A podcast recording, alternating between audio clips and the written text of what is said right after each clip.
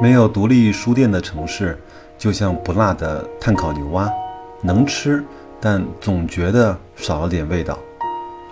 大家好，我是白老师。今天呢，咱们来讨论一个文艺的话题，就是书店。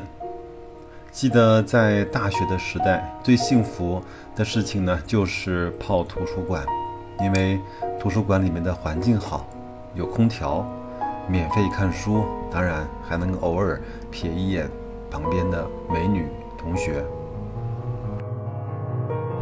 因为当年是一个穷学生，基本上是在图书馆里啊，认识了整个世界，知道了那么多商业传奇，知道了那么多名人传记，也暗自的树了自己的小小的目标。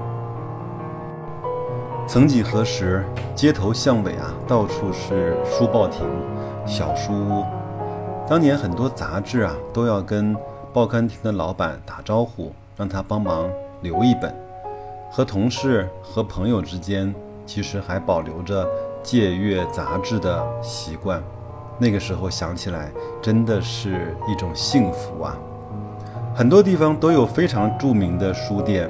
比如说北京的三联韬奋，比如说上海书城、上海的季风书店、南京的先锋书店以及大众书局等等等等吧。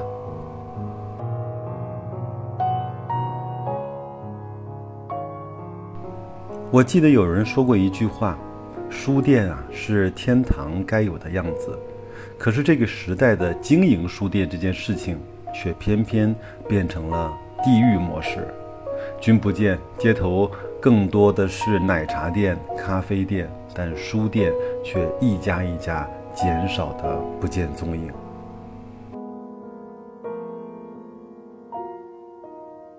说三个我印象比较深的书店吧。第一家呢，我想说诚品书店，就是台湾那个。苏州呢有一家，我也去过。但是印象更深的却是台北的那一家，因为有一次呢，我带孩子去台湾骑机车环岛，我们吃完大排档，看完了夜市，啊，转完了夜景，深夜啊，突然想起来，我们干嘛不去成品待一会儿呢？没想到到深夜的成品，却给我的是温暖、平和和包容。有很多背包客就坐在地上拿一本书，度过了他在台北的一晚。如果有机会，我建议人的一生至少应该去一次诚品书店。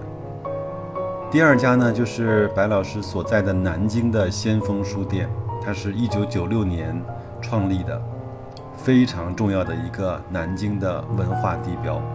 我相信各位，如果你能够亲临的话，一定会找到属于你的那种独特特的感受。无论是哪一种，一定会不同。相信我，我定期呢会去先锋转一转，买上一两本明信片、冰箱贴什么的。第三个呢，就是我视频里拍的锦创书城，是新开的一家书店。南京最大的书店，它的特点就是一个字：大。大到我会为它的生存而担心，大到我在想，这该怎么赚钱呢？无论如何，从商业的角度呢，我希望它成功；从消费者的角度呢，我希望能够尽可能的去支持它。我希望更多的朋友能够听到和看到这段视频，到南京来抽一段时间去坐一坐。让自己啊在书香里浸染一会儿，让自己躁动的心慢下来。有一句话是这么说的：“携手如历三千世，无书为度一平生。”祝各位也喜欢上看书，祝各位也找到自己那个深爱的独立的书店。那就这样吧，再见各位。